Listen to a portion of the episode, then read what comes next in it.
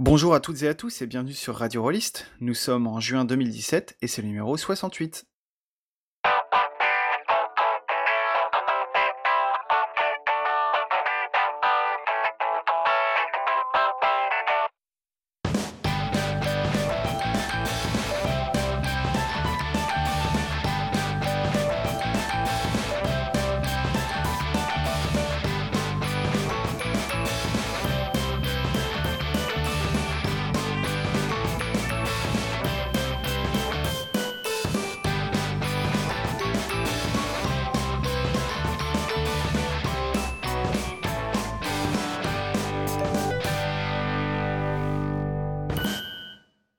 Bonjour à tous et à toutes. Euh, ce numéro, pour ce numéro, je suis en compagnie de Eric. Bonjour, braves aventuriers. Eric le Vénérable, donc. Je suis euh, également en compagnie de Gerhardt. Salut. Et je suis en compagnie de Loris. Salut. Alors, euh, pour ce numéro, on a plusieurs choses à vous présenter. Tout d'abord, euh, Loris nous parlera d'un supplément de Fragmentos pour euh, continuer sur sa lancée dans la série des, jeux de rôle espagnols. Puis, nous entamerons une discussion autour des campagnes ouvertes. Pourquoi, comment, tout ce genre de choses. Et puis, euh, on vous parlera euh, sans doute euh, un petit peu rapidement d'un supplément de Donjons et Dragons de DD5. Et je fais un petit spoiler, a priori, c'est pas pour en dire beaucoup de bien. Vous savez que sur Radio Rollist, on adore Donjons et Dragons pourtant. On va faire du mainstream. et oui, c'est génial. Euh, mais avant tout ça, un peu, un peu d'actualité. Le, coup de projecteur euh, de ce mois-ci euh, est un peu particulier puisque c'est pas une, une émission, un podcast ou un vidcast dont je vais vous parler. Je vais vous parler du colloque sur le jeu de rôle qui va se tenir à Paris.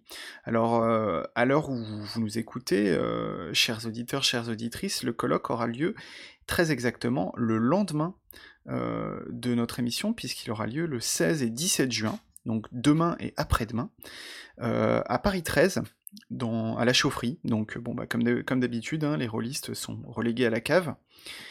Euh, donc deux jours euh, de colloque avec divers intervenants. Malheureusement, à l'heure où nous enregistrons, le programme définitif n'a pas été diffusé.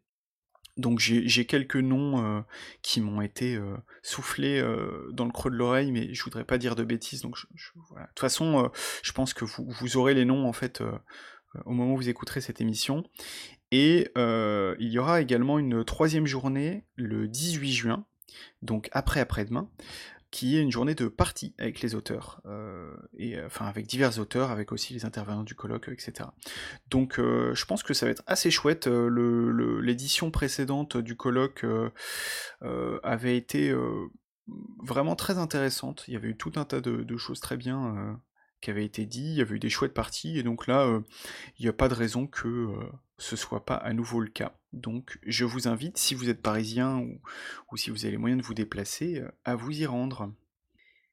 Et euh, ma foi, euh, ceci étant dit, on va enchaîner tout de suite avec donc la présentation par Loris du supplément, alors attention à mon espagnol, Profundo Giallo ou Giallo?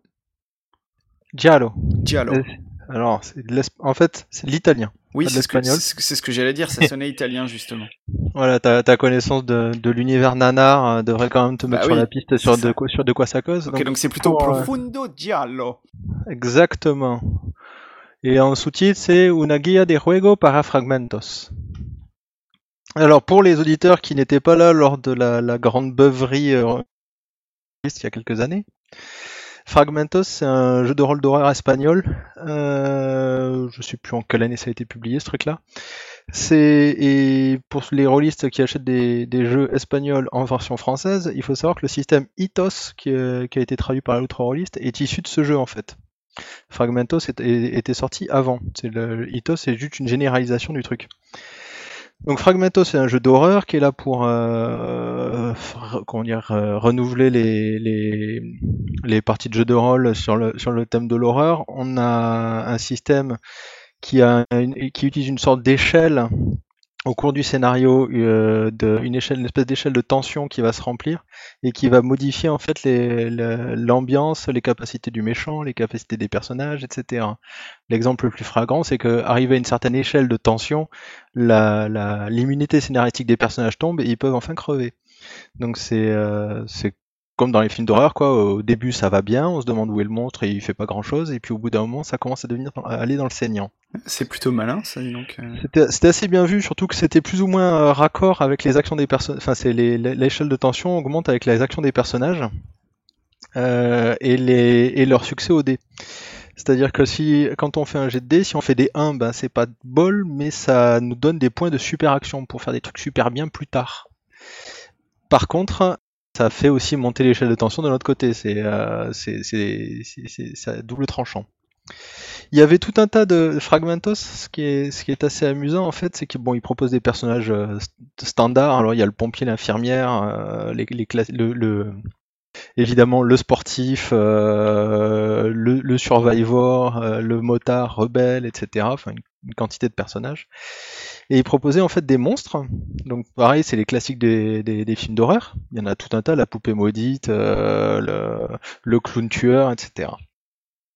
Et des lieux. Les lieux aussi avaient des pouvoirs, en fait, des traits qui pouvaient, être activés. Genre la forêt, elle est humide et sombre et on peut s'y perdre. Donc le maître de jeu pouvait activer les pouvoirs des lieux. À côté de ça, il y avait les genres. Et euh, ça, c'est le- on va venir là-dessus un peu pour Profondo Giallo, c'est que chaque genre euh, avait des règles précis- précises. Donc le, survival horror ne se joue pas de la même manière que le comment dire que l'horreur à la japonaise euh, ou le torture porn de, de. Et donc Profundo Giallo essaie de rendre un, un genre de cinéma très très particulier qui a une vie très très brève, qui le giallo italien. C'est euh, pas du film d'horreur, euh, même si c'est euh, dans, le, giallo italien, il y a beaucoup de violence. C'est ce sont des films assez sanglants. Ce sont tout, toujours, quasiment toujours, euh, des histoires d'assassinats et de tueurs en série. Euh, la, la, la particularité de, de ces films vient plus en fait euh, de- d'une certaine ambiance qui se dégage. En fait, déjà, il n'y a pas de, il a aucun fantastique dans le giallo. Ce sont, ça vient, le giallo à l'origine, ce sont des, films policiers. Ça vient de, le terme giallo vient, vient du fait qu'en France, on parle de littérature noire pour les polars, parce que les bouquins sont noirs. En Italie, les polars, ils sont jaunes, et giallo, ça veut dire jaune. Et voilà, un grand mystère résolu. Donc, euh, un des, le, le point important en fait, c'est qu'on va, on va, prendre un lieu où il y a des gens normaux qui vivent, un immeuble, euh, etc. Euh, ce qu'on dire un, un ensemble de, de HLM, un petit quartier, un petit, un petit événement ou quelque chose comme ça, des gens normaux. Il va y avoir des assassinats et on va, on va enquêter dessus. Évidemment, les personnages peuvent aussi se faire assassiner ou découvrir l'identité de l'assassin. Euh. Il n'y a pas de fantastique, donc ce sont des gens normaux. Il y a dans les règles de l'art, euh, la police ne fait pas son travail et ce sont aux personnages de, le- de prendre les, les choses en main s'ils veulent que, les, que ça soit résolu. La violence est extrêmement graphique. Euh, les gens se font tuer euh, de manière assez sanglante. Et généralement, le tueur est dans le bon vieux trip euh, Ted Bundy. euh, il a comment dire une manière d'assassiner, euh, un, un mode opératoire. Ouais. Voilà. Euh, un truc important qui est assez rigolo, c'est que le cliché du giallo, c'est que le tueur a des gants noirs en cuir. Et il propose, le, le- le bouquin propose d'ailleurs de trouver une paire de gants noirs en cuir et de les poser en fait sur la, à côté de la, à côté de la table et de les mettre quand on va jouer le, quand on va jouer le tueur. Bonne ambiance. Le... Et enfin, l'assassin en lui-même est un quelqu'un que les personnages connaissent. Donc il va y avoir tout un tas de PNJ et en fait les personnages auront deux, un PNJ aura deux identités, celle de l'assassin et son ident- identité normale. Et donc il y a deux fiches de perso pour bien euh, empêcher les joueurs de deviner. Et il y a la, la différence avec Fragmentos, c'est qu'il y a un truc très important qui est donc le indice qui fait basculer l'histoire pour que les personnages trouvent, que les joueurs trouvent qui est le tueur. Bah oui, c'est ça, parce que, parce que là, en fait, euh, c'est à la fois, euh, c'est à la fois du jeu d'horreur et du jeu d'enquête, quoi. Voilà, ça mixe les deux. Donc il y a euh, à chaque fois, donc les scénarios sont toujours comme comme dans toujours dans Fragmentos en quatre pages avec une, une cinquième page qui fait l'affiche du film. Donc là, j'ai Il roto sbatito del merlo blanco, bianco. Je, je, le, je sais plus ce que ça veut dire. J'ai compris le merle blanc, mais à part ça. Le, ouais, le merle blanc, mais le Il roto, c'est le, c'est le masque, je crois. Non, je veux dire, je sais plus. Enfin bref, il y a tout un tas de, d'affiches. Il y en a, il y a quatre ou cinq scénars. Et à chaque fois, il y a un truc important. Donc il y a une description de l'assassin et de ses motivations et de pourquoi il fait ça et tout ça, comme dans le, comme dans les scénarios normaux. Mais il y a, une- il y a un endroit qui s'appelle la clave, la clé. Et la clé, en fait, c'est le point qui fait deviner à tout le reste euh, au, au personnage. Par exemple, le premier scénario, c'est euh, on est à la Fashion Week à Milan. Alors ça se passe toujours dans les années 70. Bah 70-80 forcément. Donc il y a une Fashion Week à Milan et là on est en plein, euh, on est en, pl- en plein dans les années de plomb si je me trompe pas. Donc euh, les, les gens ils osent pas trop venir à, à- à Milan pour même pour la mode. Et en gros il va y avoir des assassins au milieu des euh, au, au milieu des, des mannequins etc. Merci d'avoir précisé l'époque parce que jusqu'à maintenant je savais pas s'il fallait que je m'imagine les scènes en noir et blanc ou en couleur. Moitié moitié, il n'y avait pas beaucoup de budget. D'accord. Et euh, donc là, donc, il y a une, donc, il y a une histoire de, de- de meurtre, euh, évidemment. Et euh, on il y a tout, tout qui est fait pour qu'on soupçonne une certaine personne dans les, parmi les personnages. Et en fait, il y a une clé, c'est que ce personnage qu'on soupçonne et qui n'apparaît pas, notre arlésienne, en fait, elle est enfermée dans la cave de l'assassin réel. Et la clé, c'est de découvrir en fait que ce pauvre gars est dans la, est dans la cave de l'autre. Mhm. Et à partir de là, on va pouvoir euh, dérou- dé- dé- débouler- dé- dérouler la pelote. Donc les joueurs, évidemment, suivant comment le MJ, fo- fait- son boulot, peuvent deviner les, premiers, éléments. Euh, mais c'est au moment où le, MJ sent qu'il donne la clé, ou que les joueurs s'approchent de ce truc-là, qu'ils vont pouvoir euh, trouver vraiment l'assassin et le confronter. Sachant que forcément l'assassin va est assez balèze au moment où il au moment où elle. C'est-à-dire que euh, tant que c'est le tant que c'est le gentil PNJ tout va bien, dès que c'est le dès que c'est l'assassin, c'est une autre paire de manches. En fait, il suffit de buter tous les PNJ que tu rencontres, puisqu'ils tant qu'ils sont encore faibles, et comme ça, il n'y a pas de souci. Voilà, et là il y a un groupe de gens qui Là, tu bascules dans un autre genre de. de- Voilà. Effectivement. Ils s'habillent en noir, ils ont des petits chapeaux rigolos. C'est ça. Il y a un autre point de règle dans Profondo Giallo que, que j'ai oublié de signaler. Dans le jeu normal, on n'a que des points de, super action. Mais dans, le Giallo, en fait, euh, les personnages ont une obsession, un truc qui vraiment les fait avancer, comme dans Unknown Armies, vraiment le, truc qui les drive, quoi. Et en fait, on ramasse des points en fait d'obsession qui nous permettent aussi de, booster ces actions d'une manière un peu différente de, de- de- des points de super action. Là où les super actions permettent les points de super action permettent de, de réussir ces actions euh, de manière euh, vraiment vraiment impressionnante. Les points d'obsession, en fait, c'est une espèce de réserve de points qui permet de comment dire, qui permet d'éviter les erreurs en fait. On va, on va récompenser le, le joueur qui va s'intéresser au meurtre et qui va en prendre l'enquête en main tout seul, hein, qui va respecter le genre du giallo, Ouais. d'accord. Mais ces, ces, ces points, en fait, il va les conserver. Il va pas pouvoir les dépenser, pardon. Il va falloir, ça va, en fait, tant qu'il n'a pas suffisamment de points de- de- d'obsession, il peut pas utiliser ses points de super action. D'accord. Ça va le pousser à, se- à- à- à respecter le genre, en fait. Oui, c'est ça. Aussi, le, quand, le, quand, quand, quand le, la- le scénario implique un des personnages de se faire attaquer par l'assassin, en fait, c'est celui qui a le moins de points d'obsession qui, se le- qui se le prend dans la pouille. Mhm, D'accord. Voilà. Et, et ça s'équilibre comment au final euh, On a de bonnes chances de trouver euh, l'assassin ou ça risque vraiment de finir euh, en massacre total à la sombre? Fra- euh, Fragmento, c'est plutôt équilibré. Hein. C'est c'est pas du sombre, euh, ça, ça ressemble à du scream, quoi. Il y a pas mal de survivants et, euh, et on peut s'en sortir si on respecte les règles.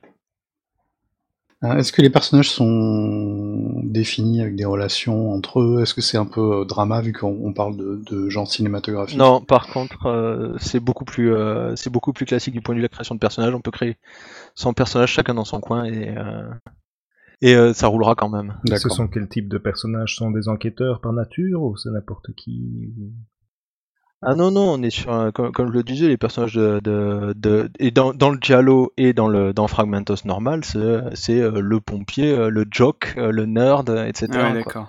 L'égyptologue, le- Évidemment, si on fait euh, si on fait un- plutôt un scénario d'horreur japonaise, on va avoir plutôt des, des personnages un peu euh, un peu losers, un peu euh, en dehors de la normalité. Si on fait euh, du torture porn, on va avoir euh, comment dire tous les personnages qu'on déteste dans les films de, de, de, de high school. Ouais, ouais. C'est- les choix des c'est le, le choix des genres qui va qui va créer les personnages quoi finalement. Et dans le, dans le supplément, il y a combien de scénars du coup? Alors je le reprends en main. Euh, 3 dans mon souvenir. D'accord, ouais, donc c'est un petit truc. Ouais, 3. C'est un petit truc, ça fait 40 pages, euh, c'est vite lu, ça coûte pas très cher. Euh, 8 euros. Ok. Et c'est en espagnol. Et c'est en espagnol. C'est que le titre italien, j'étais un peu perturbé avec mon petit cerveau. oui, c'est euh, c'est un jeu espagnol. Juste pour, euh, en puisqu'on parle des scénarios, un petit, un petit truc en plus. Euh, No Solo Roll a le bon goût de fournir un scénario gratuit euh, chaque année à Halloween. Donc ça fait 4 pages, euh, ça suit un genre ou un autre. euh, là par exemple j'ai euh, le vol AA 6005 qui fait que c'est qui est de la, la terreur asiatique. Euh, Los Alsados, je sais plus ce que c'est, mais en gros, euh, à chaque fois, c'est un petit scénar pour se faire la nuit d'Halloween avec les copains, quoi. D'accord. Ça c'est cool. Il y en a 5 à l'heure actuelle, Cool. ce qui permet de dater le jeu à 2011. L'archéologie par le scénario gratuit. Voilà. Ok. Cool. Euh, Est-ce que t'as fait le tour ou tu voulais rajouter quelque chose? Non, là j'ai fait le tour. Euh, du Profondo Giallo, c'est assez, bref. Moi j'ai beaucoup aimé. Euh, C'était vraiment sympa. Ça fait vraiment un genre différent de ce qui était proposé dans le livre de base. et, et, et, tu- et du coup, euh, il y a d'autres euh, suppléments comme ça, un peu de genre, qui sont prévus ou qui sont parus ou... Il y a un autre supplément, c'est Sangriantes Navidades. Donc j'en avais parlé la dernière fois. Ouais. Noël sanglant. Exactement. C'est une franchise de films. Pour le coup, euh, on n'est pas obligé d'avoir les mêmes personnages dans chaque film, mais euh, c'est vrai, il y a un Père Noël tueur, et ensuite il y a le retour du Père Noël tueur, et ensuite il n'est pas mort, ensuite il y a le copycat, dans le souvenir, il y a la femme ou le fils. Euh, je sais plus, il y a sept, je crois 6 ou 7 scénarios et euh, qui, qui, qui exploitent la franchise. Enfin, c'est vraiment de l'exploitation, quoi. Le Père Noël était en noir. euh, ouais. Voilà. Donc le- j'ai beaucoup aimé le copy, le- le- d'avoir pensé à faire un scénario avec un copycat. Ah bah ouais, Ça, c'est quand même, euh, euh, quand même. Voilà, depuis Vendredi 13. euh, Cool. Euh, et ben merci euh, Loris. de rien. Et donc euh, maintenant, on va parler des campagnes ouvertes. Et du coup, on va faire une discussion ouverte aussi, puisque on va essayer de respecter un peu le, le truc. Euh, alors, ce qui est intéressant, c'est que euh, on s'est rendu compte quand on a préparé un petit peu le, sujet avec, euh, Eric et Gerhardt, qu'on n'avait pas tout à fait, il me semble, la même définition d'une campagne ouverte. Parce que bah en fait, j'allais en parler à ta place, Eric, mais peut-être que toi, tu peux toi-même dire ce que tu entends par campagne ouverte. Pour. Ouais, alors ça correspond peut-être à ma, pratique ludique du moment, qui est très old school, euh, nostalgie euh, des, des vieux donjons de nos enfances. Euh, mais pour moi, c'était c'est la, la campagne en bac à sable avec un nombre de joueurs illimité, c'est-à-dire que Ouais. pas, pas forcément en même temps, évidemment, parce qu'on se fait vieux et quand on en a plus de 12, euh, ça, de- ça devient compliqué. Mais c'est l'idée, c'est que de, de scénario en scénario, les équipes seront pas les mêmes et que n'importe quel nouveau joueur, n'importe quel euh, copain qui sait pas quoi faire de son samedi soir peut venir et euh, faire un personnage et puis partir en, en aventure avec euh, des gens qui ont déjà fait euh, 1, 2, 5, 10 scénarios euh, avant lui. quoi. Ça arrangerait bien mes campagnes, moi. C'est-à-dire qu'en gros, en fait, tu, tu fais une annonce genre, ok, euh, tel jour je joue à ça, peu, peu se- peuvent se pointer euh, tel nombre de joueurs, et après, euh, toi, tu, tu gères. Mais alors, du coup, est-ce que tu sais à l'avance qui va venir euh, à quelle séance, ou c'est vraiment en total, euh, total open bar euh, jusqu'à la dernière minute Non, non, la façon dont je joue, je joue en ligne principalement et on s'organise sur Google+. Donc on fait des événements Google et les gens s'inscrivent et donc du coup je sais qui sera là. Si euh, il y a un seul personnage à créer avant avant la séance, on se débrouille pour le faire avant. Si possible, les gens s'organisent pour décider de ce qu'ils vont vouloir faire pendant la séance, euh, de façon à ce que j'ai pas que je puisse préparer un peu à l'avance. Mais euh, ça c'est pas obligatoire non plus. D'accord. Et, et, et toi, Gerhardt, euh, c'est un peu le, ce que t'entendais aussi ou euh, Sur le principe, oui. Euh, en pratique, j'ai plus fait ça euh, sur des tables physiques, donc où les contraintes sont un peu différentes. Et donc euh, c'était souvent euh, des campagnes au long cours où on jouait avec qui était là. Euh, c'était pas en club, mais ça fonctionnait un peu comme ça. Il y avait des parties quand quand des gens étaient là, quand des gens se rencontraient, on jouait et on jouait avec qui était là en essayant de, garder une, certaine continuité. C'est un truc extrêmement chaotique, mais on a quand même des parties qui ont duré une quinzaine d'années. Ah ouais, quand même. quand même, ouais. La vache. Et, une fois on avait compté, on était arrivé, euh, on, fonctionnait en cométrie sur la table je de parle, qui est une table. Sur 15 ans, on a changé plusieurs fois le système de jeu. C'était toujours le même univers, les mêmes personnages. On est arrivé à, à avoir 50 joueurs différents euh, sur une année à un moment donné. Putain. Parce que, bah, tu vois, justement, ma question, ça allait être combien de joueurs, du coup, euh, en tout, sur, euh, sur la campagne? Ouais, donc 50, je crois que là, on a le record euh, direct qui est, qui est posé sur la table. Ah, ah, attends, en moins de temps, je peux... Mais alors, moi, j'ai le, mon seul cas de campagne au long cours, ouais. vraiment au long cours, de, qui, qui, ressemble à ça, c'est qu'en fait, j'ai un joueur qui est revenu à toutes mes parties de hurlement lors des, lorsque je faisais jouer pour le grog dans les conventions. Ah, c'est marrant ça. Donc à 5-6 joueurs à chaque fois, je sais pas, il en a fait pas mal. Euh, non, 50, j'ai pas dû, je, sais pas si j'ai fait 10 parties, mais euh, ah, je dois pas en être loin, mais j'en ai, par contre, ça a pas duré 15 ans. Mais bon, c'était à l'époque où j'étais jeune et célibataire et, où je travaillais, donc j'avais, j'avais plus de temps quand j'étais aux études, paradoxalement, et on, maîtrisait à deux, c'était deux à trois parties par semaine, quoi, donc. Euh, ah ouais, quand même. Mais moi j'ai une expérience aussi comme ça euh, quand j'étais étudiant. Alors au contraire, euh, on était étudiant, on avait, je sais pas comment on se débrouillait pour avoir du temps, mais on l'avait. Euh, et nos parties de donc de AD&D à l'époque et de Cyberpunk plus ou moins en parallèle se sont retrouvées par la force des choses. On devait peut-être une douzaine, ouais, une grand maximum une douzaine de joueurs, un, groupe un peu un, peu éclaté autour des différentes facs de la ville dans laquelle on habitait. Euh, et euh, on s'est retrouvé avec un, un, maître de jeu, puis un deuxième maître de jeu qui voulait maîtriser aussi, mais qui voulait pas s'amuser à inventer un univers. Donc on jouait aussi dans Night City et on jouait les mêmes personnages. Et on s'est retrouvé avec des campagnes qui étaient euh, multi-maîtres de jeu ouvertes, mais sans la moindre coordination autre que ce qui pouvait se faire euh, entre deux cours un soir euh, au pub en, discutant. Alors attends, euh, si on va, si on attaque Arasaka à tel endroit, qu'est-ce que qu'est-ce que tu penses Qu'est-ce que ton PNJ va en penser? Mais c'est marrant que vous disiez ça parce que en fait, moi j'ai une expérience un petit peu différente de la vôtre. Euh, qui est que euh, jusqu'à très récemment, euh, moi j'avais fait du jeu de rôle de manière tout à fait classique, alors en physique en ligne, hein, mais c'est-à-dire avec un groupe de joueurs défini à l'avance. Ce soir on joue à tel truc, enfin voilà le, truc classique. Et puis en campagne, on, reste les mêmes joueurs tout le long de la campagne, quoi. Et en fait, c'est que très récemment que j'avais j'avais fait en fait une proposition de jeu au, au, groupe de, de mes potes rôlistes, quoi. Je leur envoie un mail et puis je leur dis, ouais, euh, bah, voilà, j'aimerais bien faire une campagne d'Itrasby. Et il se trouve, et je m'étais dit, bon, bah, Itrasby, c'est quand même un jeu particulier, il y a, peut-être pas grand monde qui va, qui va accepter. Et il se trouve qu'à ma grande surprise, euh, il y a une dizaine de personnes euh, qui m'avaient dit OK à la base. Et là, je me suis dit, ah, bah, on n'a qu'à faire. Voilà, j'ai un peu réinventé l'eau chaude et je me suis dit, ah, bah, on, on, va. Je vais tous les faire jouer, puis ça s'appellera une table ouverte. Voilà.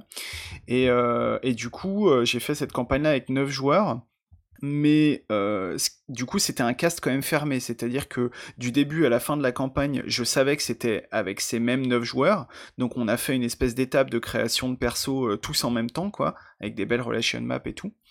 Et euh, sur une partie donnée, il y avait 3 ou 4 joueurs en même temps, mais, mais voilà, avec un cast un peu fermé, et on a réitéré l'expérience sur Exile, avec euh, Julien euh, euh, Delorme comme, comme MJ, comme co-MJ. Donc là, on a fait à, à deux MJ, on était avec un cast de 11 joueurs.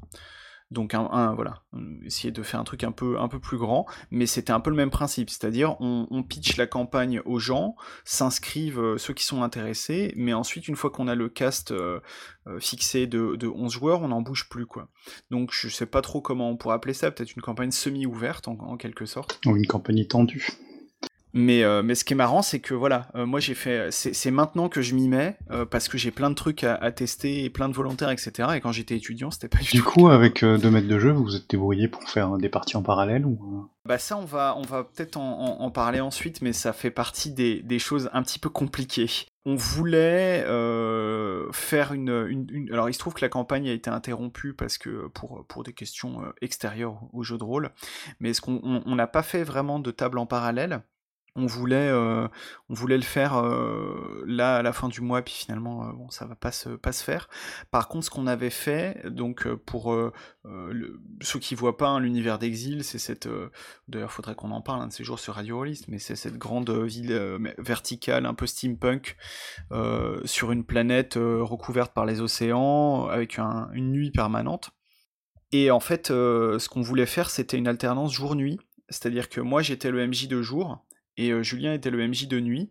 Et du coup, moi, euh, je faisais des, intrigues plutôt sur euh, la vie politique, diplomatique de la ville, les relations entre les familles nobles, etc. des enquêtes, tout ça. Et Julien, plutôt la partie fantastique, donc les mystères de l'univers, les hallucinations, les trucs étranges, tout ça. Bon, il se trouve qu'en pratique, on a un peu explosé ce, ce canevas-là, mais c'était l'idée de base euh, pour justifier en quelque sorte euh, le, le, le, le fait qu'on soit de super sympa comme idée, mais oui, j'imagine que quand le soleil se couche, euh, il faut aller, il faut appeler l'autre maître de jeu qui, qui est pas là pour bah c'est ça et c'est pas et il n'y a pas forcément une alternance stricte entre les MJ euh, d'une partie sur l'autre. Donc euh, on ça reposait aussi un petit peu sur le euh, comment dire sur la gentillesse des joueurs qui acceptent que bon bah là ils avaient une intrigue qui se passait la nuit mais il se passe deux trois nuits sans que rien ne ne viennent de nouveau sur ce côté-là. Euh, donc en fait, dans, dans, les faits, il y avait des intrigues euh, voilà, qui s'arrêtaient, qui reprenaient, etc. on l'a fait vraiment en improvisant au fur et à mesure nos, nos, méthodes de gestion, et je pense que si on avait un petit peu plus formalisé, ça aurait été plus efficace. Mais bon, on, on s'est pas trop trop mal démerdé sur la, sur la, la dizaine de parties qu'on a joué, je pense, quand même. Bon, et puis si on, si on réfléchit trop après, on fait jamais rien. bah ouais, c'est ça. Alors en tout cas, euh, voilà, ça c'est un peu pour la définition. Alors je crois, je crois que c'est toi, Eric, qui avait parlé de, l'exemple historique de West Marches. Ouais, c'est euh, ça date de 2006-2007. Laisse-moi vérifier. Euh... donc c'est pas si vieux que ça. Euh, ouais, 2007 en fait. C'est une référence chez tous les, les rôlistes old school comme euh, le, premier gars qui a expliqué ça proprement. Euh, j'imagine qu'en 1974 et même avant, chez chez les, les Gigax et Arneson, c'était la même chose, exactement la même chose qui se faisait. mais ce gars-là a formalisé ça sur 5 ou 6 articles de blog. Et ce gas-là, en fait, c'est Ben Robbins, c'est l'auteur de Microscope, entre autres. Ah, et donc il explique en gros, je maîtrise. Alors c'était avant qu'on joue en, qu'on joue en ligne, donc j'imagine que c'était chez lui ou en club, je sais pas.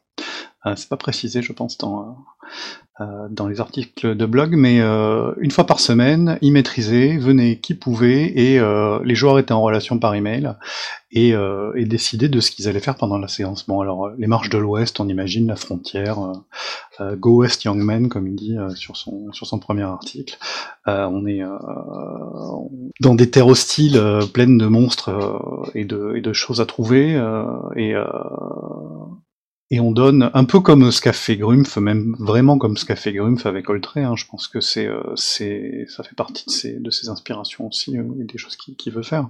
Euh, on a une carte, on a des, points d'intérêt et, les gens s'organisent pour faire ce qu'ils veulent à, l'intérieur de la carte, explorer, faire de la diplomatie, du commerce. Ah, je croyais que ce truc-là, enfin, je, je confondais avec un autre truc, mais donc j'en profite pour parler de ce truc-là parce que visiblement c'était pas ça. Euh, il y avait un, vieux MJ donc dans les, je sais pas, les années 80, un truc comme ça. J'ai pas réussi à retrouver l'article en, ligne là-dessus. Euh, qui euh, s'était passé de convention en convention avec son trip d'un village. Et tous les personnages de, de conf qu'il faisait créer en fait rejoignaient son classeur de son village en fait. Génial. Et ils avaient tous une profession et ils ouais, j'ai parler dans le village. Et en fait apparemment il avait des centaines et des centaines de, de fiches parce qu'il faisait jouer que ça.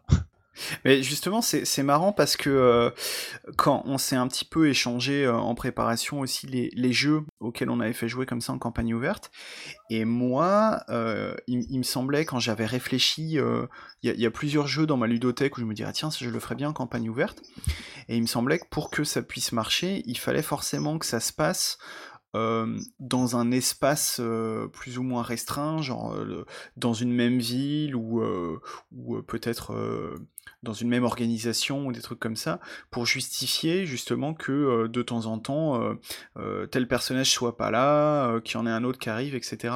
J'ai du mal à, concevoir comment ça peut se, comment ça, ça, peut rester logique dans des jeux à exploration où tu te déplaces, où tu fais des voyages, où tu te déplaces sur des grands territoires. Bah, en fait, tu crées une organisation. Euh, en fait, il suffit que le groupe de PJ soit largement supérieur au nombre de personnages du, du, groupe qui joue à un moment T. Donc, euh, dans Guild, t'avais t'as les guildes d'exploration qui envoient les, les, personnages au casse-pipe, et donc il peut y avoir des campements et les personnages peuvent s'échanger là. Ah ouais, ils peuvent, être, voilà. Dans euh, comment ça s'appelle? Dans Hurlement, ben le, ton, t'as un, un, groupe de personnages qui se déplacent donc euh, dont les personnages, les joueurs font partie, mais en fait tous les personnages, euh, tous les habitants de la caravane sont potentiellement des personnages joueurs. D'accord. Donc euh, et ils les connaissent, et ils les connaissent pas tous parce qu'ils savent que dans tes descriptions, tu n'en, tu n'en évoques qu'une partie et qu'il y a tous les tous les tous les, extras sans nom qui sont là. Tu les déplaces. Il y a les, les après tous les joueurs organisations genre INSMV ou ouais, ouais, bah James Bond. Là, tu as une organisation qui est plus grande que celle des personnages. Moi, la seule difficulté que je vois, c'est d'être obligé de finir le personnage, le, scénario dans la séance qui. Dans, ouais, ça fait partie des, grosses difficultés. Euh, la, dernière fois que j'ai joué, en fait, c'est la semaine dernière, euh, on s'est retrouvé à, peut-être une demi-heure de la fin de la séance euh, prévue, à avoir les joueurs qui, décident de ce qu'ils veulent faire. Alors, on a obtenu des informations sur notre objectif. maintenant, on peut soit rentrer au château, qui est la base des aventuriers, euh, soit aller euh, là où euh, aller visiter la tour de l'archimage dont on vient d'apprendre l'existence. Euh, et euh, c'était en train de pencher vers, ben, on, a qu'à aller à la, c'est aussi près, euh, c'est tout, c'est à peu près la même distance, c'est toujours dangereux de voyager, donc on va faire un voyage et, pas deux. Et puis là, il y a un des joueurs qui a fait, qui d'abord en roleplay, son personnage a fait, oui, mais moi, il faut quand même que j'aille m'occuper de mes chefs au château, tout ça, et et alors que tout le monde était en train de dire, y compris moi, le, le meneur de jeu, oui, mais n'empêche, c'est pas loin, quoi. vous pouvez y aller maintenant, et puis on fera, euh, euh, et puis on reprendra la prochaine fois. Et euh, le joueur a fait, mais n'empêche que ça serait plus pratique pour la prochaine séance qu'on soit à nouveau tous à la base, comme ça, voilà. Et donc on a fini par se mettre d'accord et, et, tout le monde est rentré. C'est vrai que Ouais, ouais, t'es obligé de faire mm. des moments un peu méta comme ça. Mais euh, moi, ça m'a forcé aussi à créer des, euh, des règles des tables aléatoires et des choses comme ça pour euh, gérer les voyages, parce que le voyage, donc dans, dans un univers médiéval fantastique à la donjon bas niveau ou se perdre en forêt, ça veut dire se faire bouffer par des loups ou ne plus rien avoir à manger, et peut poser, ça peut poser des problèmes. Donc le, la moindre journée de voyage devrait être jouée ou au moins risquée. Ça m'a forcé à créer des systèmes pour qu'on puisse jouer ça rapidement. Euh, en fin de séance, bon bah vous voulez rentrer, allez lancer un dé, on va voir euh, comment vous vous en sortez. Euh, ah bah pas de bol, vous vous êtes fait tout piquer par des brigands. Et on passe à la suite. Quoi. Vous arrivez à poil, mais vous savez que votre équipement se trouve dans l'hexagone B3, chez les brigands. pour, ce problème de, séance qui ne finit pas, moi ce qui m'est souvent arrivé, c'est que ben, avec les joueurs qui, sont là, on se met d'accord, ben, la prochaine séance, on la fixe à telle date et on joue la suite. quoi. Et parfois, il y, a une séance avec un une autre groupe euh, de personnages qui va, qui va s'intercaler entre, mais c'est pas grave. On, a plusieurs lignes temporelles et on essaye de s'arranger avec ça. Il y aura un moyen super simple de résoudre le problème en fait. C'est euh, de considérer que les, personnages sont, les personnages sont, enfin, que leurs corps sont juste des véhicules et euh, tu les, tu les incarnes ah ouais, non, mais là, dans le corps et ils, reprennent, ils, reprennent, le scénario là où ça en était. sauf que bah, c'est juste pas la même personnalité qu'il y a dans le corps. Il suffit juste de créer un background derrière pour expliquer ce genre de, délire. Mais après, ça se fait. Ouais, si tu joues à Patient 13. Oui, à Patient 13, ça se fait assez bien. Il y a une campagne à laquelle j'ai joué qui, fait ça, en fait, qui, est ouverte à à peu près euh, quiconque veut, tester, mais le maître de jeu propose euh, de reprendre des personnages qui ont déjà été joués.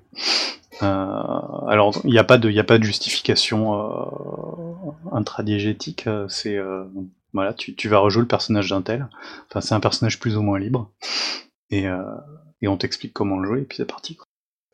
Mais, mais, mais après, pour, pour rebondir sur ce que disait Gerhardt, effectivement, je pense que la, une des difficultés, ou en tout cas une des choses qu'il faut peut-être bien avoir en tête, euh, on peut commencer euh, par, par là peut-être, euh, c'est des questions d'organisation. C'est-à-dire qu'effectivement, si on veut avoir de la continuité, si on veut avoir une certaine logique d'un joueur, enfin comment dire, d'une séance à l'autre avec les mêmes groupes de joueurs, etc. Ça demande des questions, euh, enfin des, capacités d'organisation qui sont, je crois, euh, un petit peu plus complexes que euh, si on joue en campagne simple. Mais je crois qu'on peut aussi simplement relâcher nos exigences. Ouais, tout à fait. Soit d'avoir les choses qui se déroulent séquentiellement, linéairement, dans les campagnes où avec beaucoup de joueurs où c'est devenu vraiment compliqué, ben on a joué les choses, c'était c'était presque Enfin, c'était complètement déconstruit. On jouait les choses dans le désordre en fonction de, qui était là. Et euh, on laissait des choses en suspens, et puis on les précisait après. De temps en temps, on devrait faire euh, de, la, continuité rétroactive pour arranger les bidons, mais en général, on, s'en sortait bien. On savait qu'on avait telle contrainte. Ben voilà, mon personnage, je sais qu'il est dans tel état, à tel moment, à tel endroit, ben je vais viser pour avoir ça, quoi.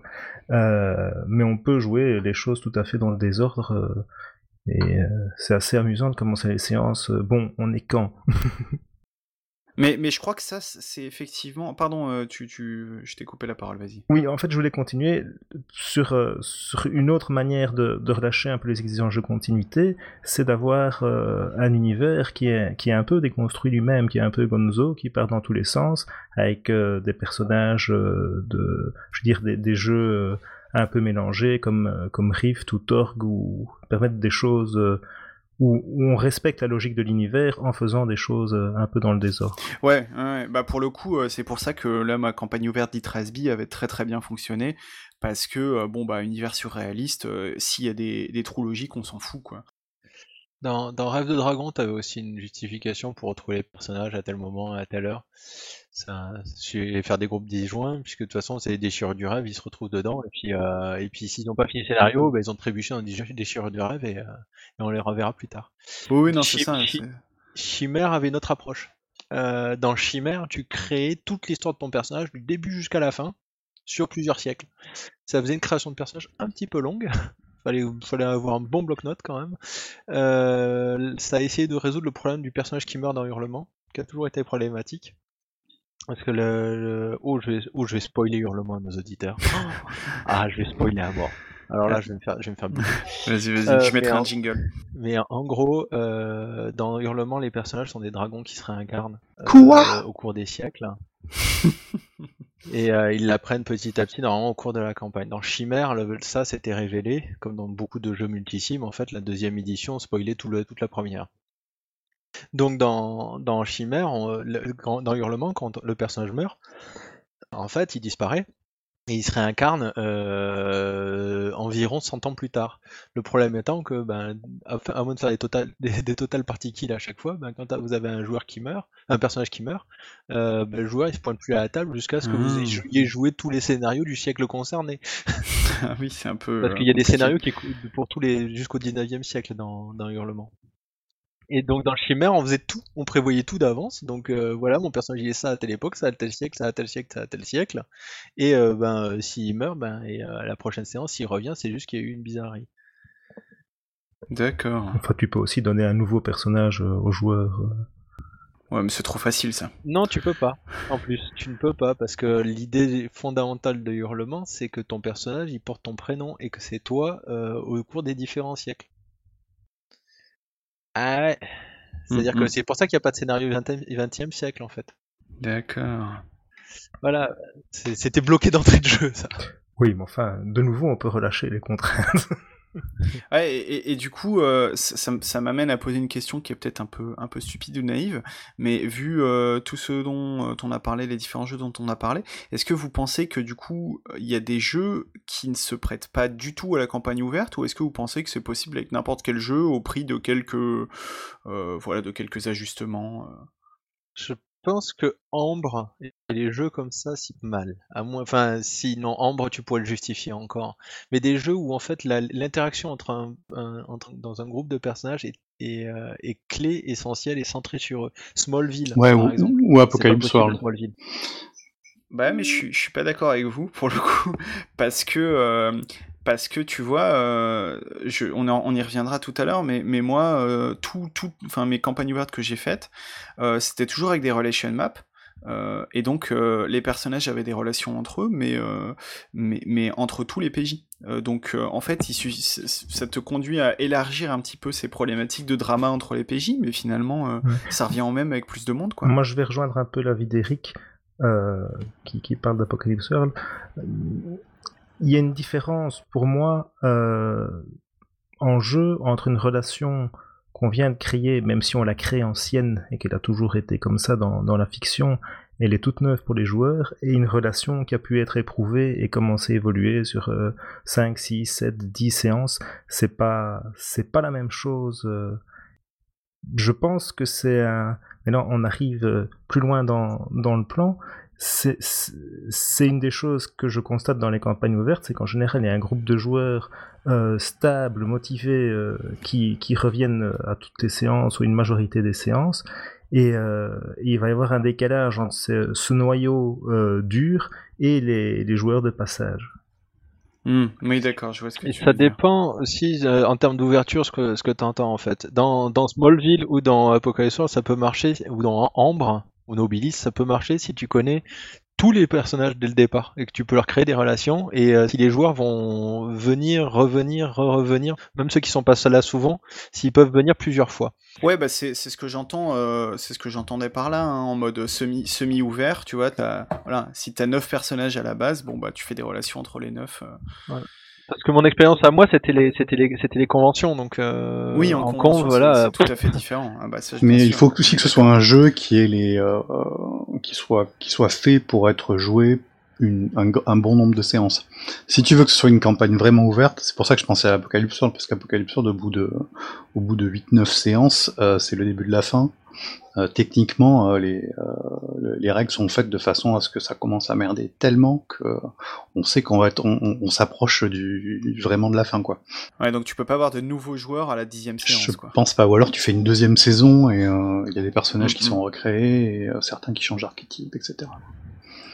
Ouais, ouais. Ouais, effectivement, ça c'est une bonne, euh, une bonne remarque. Euh, un truc dont on a parlé aussi vite fait dans les, dans les points positifs, euh, c'est les expérimentations. Gerhard, tu l'as, tu l'as un petit peu évoqué avec cette idée de, de voilà, de, de, temps un peu déconstruit. enfin, on, fait des, des flashbacks, des, des, des bonds en avant dans le temps, etc. Euh, une autre une autre expérimentation qui est cool, c'est euh, moi j'ai jamais testé, mais si euh, par exemple il y a plusieurs MJ euh, qui sont sur la campagne ouverte, bah à un moment toi tu peux devenir PJ de, de ta propre campagne quoi. Tu, tu laisses la place à un autre MJ puis tu tu t'incarnes un personnage.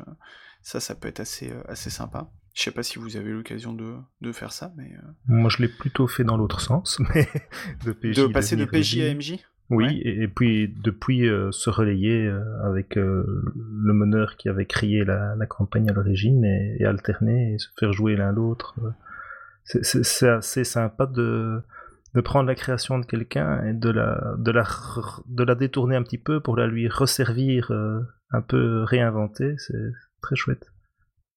Et effectivement, après un autre truc auquel je pensais, qui, qui rejoint un petit peu euh, une autre réflexion qu'on qu'on- on l'a vaguement évoquée jusqu'ici, c'est la question, euh, voilà, au niveau des, scénarios, vous disiez, euh, une des difficultés, c'est de que, bon, en gros, une histoire doit être bouclée en une séance.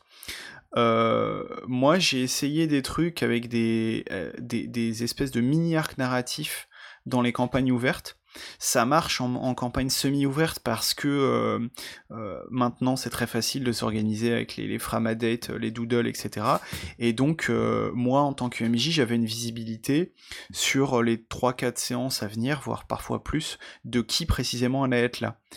Et en fait, un soir comme ça, on, fait un scénar, et puis en cours de scénar, je me rends compte que j'ai deux parties, euh, deux autres parties dans la même semaine, avec euh, une équipe à chaque fois complètement différente. Et ça m'était jamais arrivé jusque-là. Jusque-là, il y avait toujours un ou deux joueurs qui revenaient euh, d'une séance à l'autre.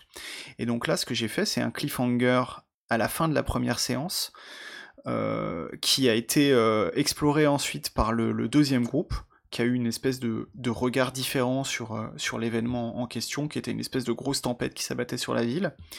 Et puis troisième séance, enfin donc on joue cette deuxième séance en, pleine tempête. que, les joueurs du premier groupe avaient plus ou moins créé. À la fin de la deuxième partie, ils, ont réveillé une entité qui s'appelait le Dieu Machine, donc une espèce de robot géant qui commence à foutre la merde dans la ville. Et euh, troisième séance, donc avec un troisième groupe de joueurs, et eh ben c'est ce troisième groupe de joueurs qui s'est coltiné euh, le combat contre le dieu machine, quoi. Euh, et ça, c'était assez intéressant, une espèce de, truc un peu comme ça, plus global, avec des points de vue différents sur l'événement en question, et euh, les séances d'après, bah, c'était les retombées, et là, euh, les groupes étaient, euh, étaient encore dispersés, remélangés, etc., et ont pu confronter leur point de vue. celui qui n'était pas là quand ils, quand ils se sont battus contre le dieu machine a pu demander à un autre comment ça s'était passé, etc. C'était assez intéressant. ça, ça fait partie des trucs qui sont vraiment, que je trouve moi vraiment sympa dans ce genre de campagne-là. C'est les échanges d'informations, les, j'ai du coup envie de faire un bref détour pour la question de la transparence et de l'opacité, parce que les campagnes ouvertes, c'est des campagnes où il y a naturellement des apartés, et donc il faut voir comment ça va être géré par les joueurs. Est-ce que les joueurs euh, vont se partager naturellement toutes les informations, même si les personnages ne sont pas au courant, on joue en ironie dramatique, en transparence, ou est-ce que on va, on va jouer, est-ce que l'information va devenir un enjeu entre les, entre les joueurs, entre les personnages? Et à ce moment-là, il y a, un effet euh, sur les joueurs qui est que être là à la partie, euh, il y a une petite motivation parfois. Euh. Ouais. À mon avis. Ouais, effectivement, moi j'ai jamais joué qu'en transparence. même en, quand on jouait, on enregistrait toujours les parties et ensuite j'envoyais le, le, fichier audio à, tout le monde. et puis ceux qui n'avaient pas le temps de l'écouter en début de, de, partie, je leur dis bon bah depuis la dernière fois, euh, je leur expliquais, euh, en fait, plutôt que de dire euh, voilà ce que tu sais, etc., c'est voilà ce qui est un peu arrivé aux autres persos, si tu veux le mettre en jeu. mais, mais ouais, j'ai pas tenté le jeu ouvert à, secret. Ça dépend si tu veux faire du jeu de rôle ou un GN vampire.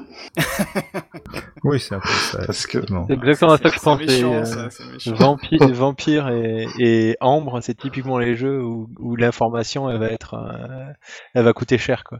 À, mon niveau, c'est déjà, euh, c'est déjà compliqué de s'organiser et, et d'être sûr. Même tu, même avec un groupe de joueurs, tu as cinq joueurs que tu fais jouer cinq séances d'affilée dans une campagne, tout ce qui est de plus fermé, c'est déjà pas facile de qui de, leur faire retenir euh, les informations d'une séance sur l'autre.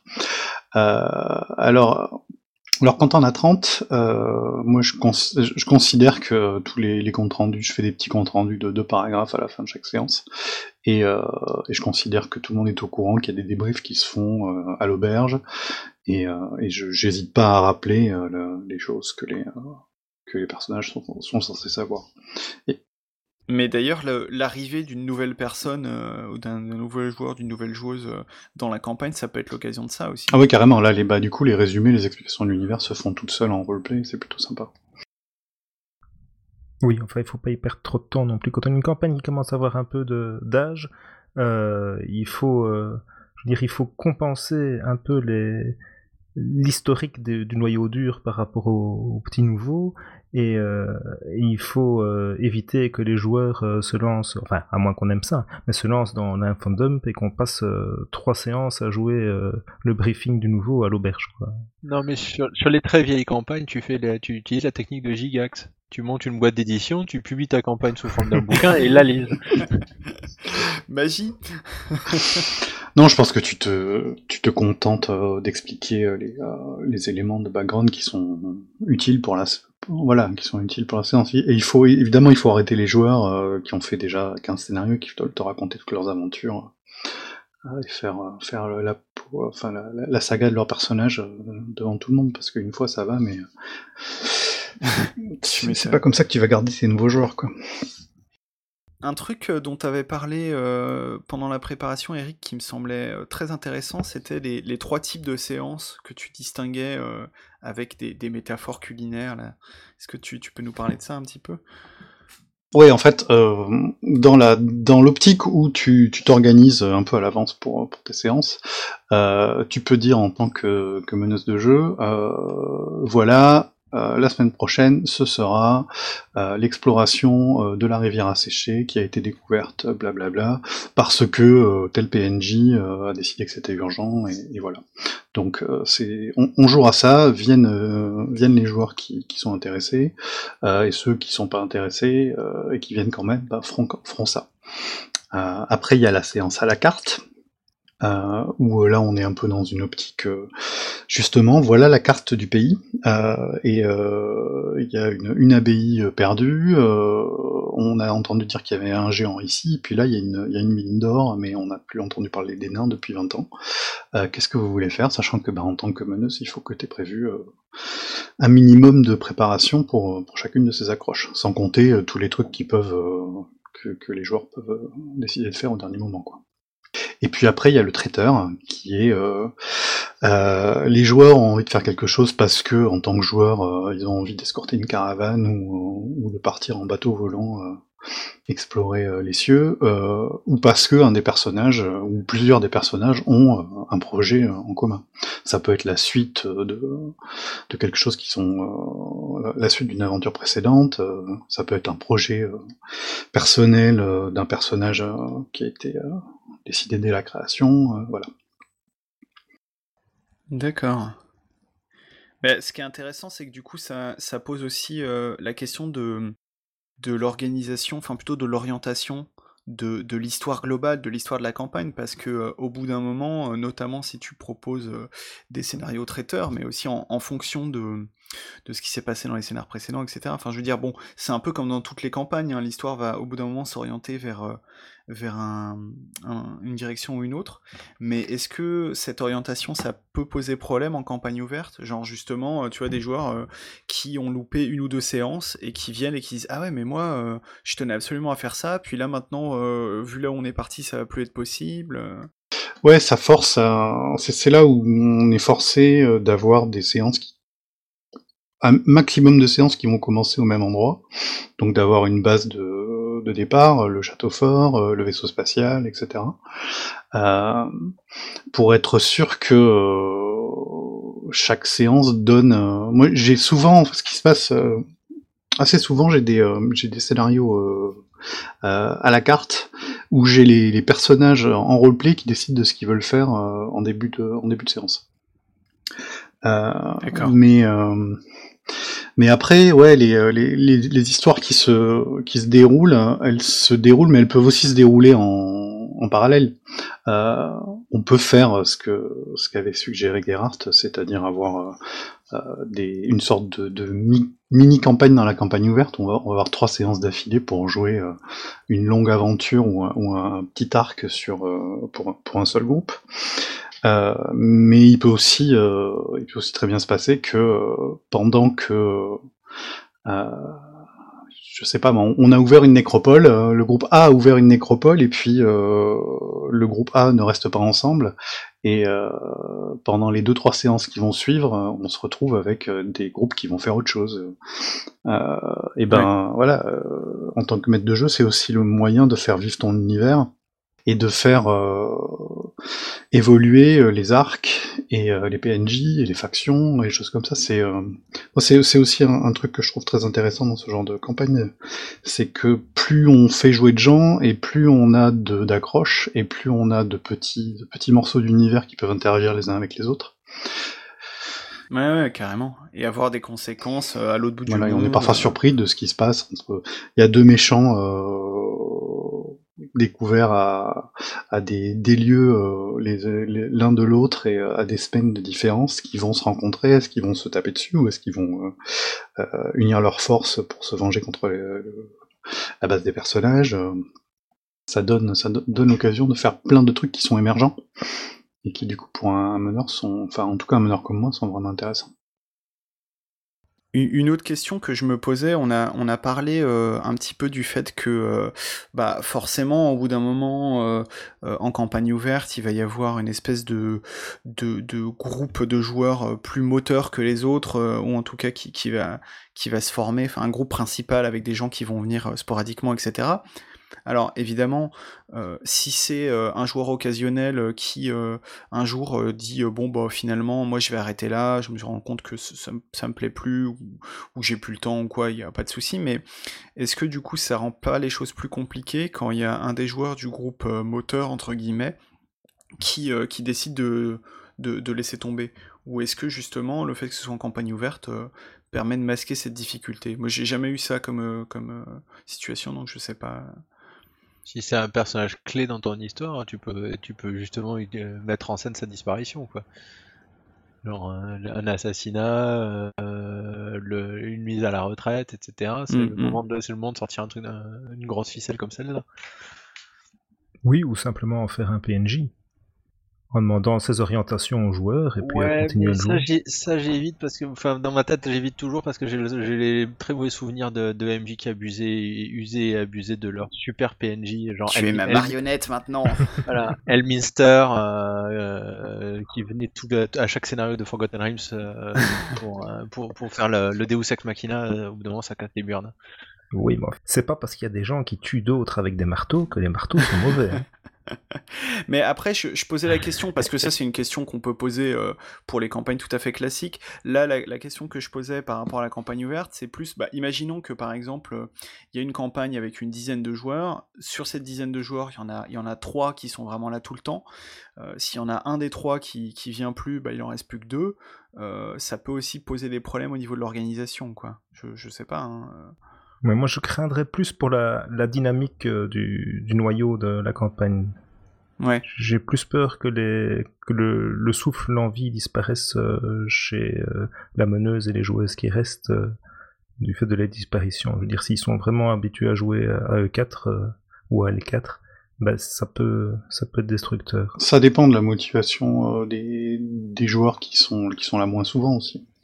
Il y en a peut-être un qui du coup va en profiter pour qui va vouloir qui va voilà il va il va remplir le vide euh, dans la dynamique des, des, deux autres. Euh. Je sais pas moi c'est pas vraiment mon souci. J'ai euh, sur les campagnes que j'ai maîtrisées j'ai ouais il y a des joueurs qui sont là souvent mais j'ai jamais eu de gros gros noyaux de qui, faisaient la majorité du la majorité du groupe. D'accord. Dans, dans ma pratique, euh, ce que ça a mené en général, c'est à, à une rupture au sein de la campagne où euh, on va faire une ellipse importante, où on va jouer tous d'autres personnages pour, euh, pour ne pas être euh, dans l'inconfort euh, du personnage qui manque. On hmm. élude un peu le problème, on passe à autre chose. Alors, euh, la question à laquelle ça m'amène tout naturellement, c'est euh, la durée d'une campagne ouverte. Euh, vous parliez au tout début de, vos campagnes d'étudiants qui duraient la moitié de votre vie, en gros. Est-ce que, en fait, il y a une différence par rapport à une campagne classique sur le moment où on décide d'arrêter? Parce que si tu as un, réservoir de joueurs, genre de, de 15 joueurs, potentiellement tu peux continuer beaucoup plus longtemps qu'avec euh, un groupe de 4 joueurs. Il y en aura toujours qui seront intéressés, qui voudront continuer, il y en a d'autres qui vont arriver, etc. Ouais, c'est potentiellement infini. Hein. Pour peu qu'on soit parti avec euh, une campagne qui soit ouverte dans son dans son plot, euh, genre les, les West Marches par exemple, c'est pas demain la veille qu'on aura pacifié toute la frontière. Euh, voire même une fois que la frontière sera pacifiée, ben, on, la repoussera de 100 km et, on, ira pacifier ailleurs. Donc il y a, vraiment moyen de continuer comme ça pendant des dizaines et des dizaines de séances, mais euh, j'imagine que c'est surtout le, meneur qui au bout d'un moment doit, doit, se fatiguer euh, de, de, l'univers et du jeu, quoi. Il peut, il peut, arriver le truc assez cool, genre le MJ justement passe la main à un autre MJ et la campagne continue à tout jamais. Alors, au niveau des, conseils euh, dans la pratique, euh, est-ce qu'il y a des choses qui vous semblent euh, plus importantes que d'autres Des choses à conseiller aux, gens qui voudraient se lancer, que ce soit du côté MJ ou du côté PJ, dans, l'aventure des campagnes ouvertes Moi, la chose que je peux dire en tant que MJ, en, en, campagne semi-ouverte, parce que je pense pas que ce soit possible en campagne ouverte, mais en campagne semi-ouverte, généralement ce que je fais, c'est je fais une séance zéro, j'en parlais un petit peu euh, tout à l'heure, euh, où euh, il va y avoir un maximum des joueurs, du, pool de joueurs, on va dire, qui sont présents, et on va faire une création commune avec une espèce de beau bordel de relation map, ce qui permet à tout le monde d'être un peu sur la même longueur d'onde. Moi, ça me donne plein d'idées de, scénar à venir. Ça me mâche complètement le boulot, quoi. Euh, mais bon, ça évidemment, euh, en campagne totalement ouverte, c'est pas trop possible. Mais c'est un, bon moyen de, savoir exactement euh, voilà, où est-ce qu'on va un petit peu au début. quoi. je sais pas si vous voyez d'autres. Si, si, il faut à, mon sens, mais euh, j'en ai déjà parlé, enfin on, l'a déjà dit, il faut, il faut avoir un lieu central euh, qui, euh, qui permette de, de, concentrer toutes les informations et, tous les PJ, qu'on puisse démarrer les séances facilement. Il faut que ce soit plein de PNJ et d'accroches de, de scénarios.